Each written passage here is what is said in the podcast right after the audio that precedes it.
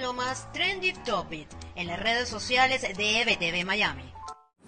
Hola, soy Karen Aranguibel y esto es lo más trendy en redes sociales de este 20 de noviembre. Comenzamos con Venezuela, en donde la escasez de gasolina sigue siendo una de las principales preocupaciones de los venezolanos. Este viernes, las colas kilométricas en el estado Carabobo se volvieron virales. Entre 8 y 12 horas pasa un carabobeño para poder surtir combustible en la entidad.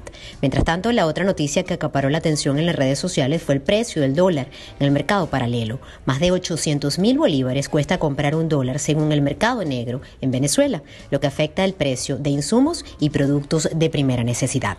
En tanto, en los Estados Unidos, la noticia de la solicitud de aprobación de dos laboratorios a la FDA sobre la certificación de la vacuna se ubicó entre las primeras noticias linkeadas en las redes sociales. Este viernes, la esperanza de la llegada pronta de una vacuna a los Estados Unidos mantiene atentos a los usuarios de las redes sociales. Con esto finalizo este reporte y los invito a ampliar estas y otras informaciones en nuestro portal web evtv.online y seguir nuestras cuentas en redes sociales arroba EBTV Miami y arroba EBTV Digital en todas las plataformas disponibles. Soy Karen Aranguibel y esto es lo más trendy de hoy.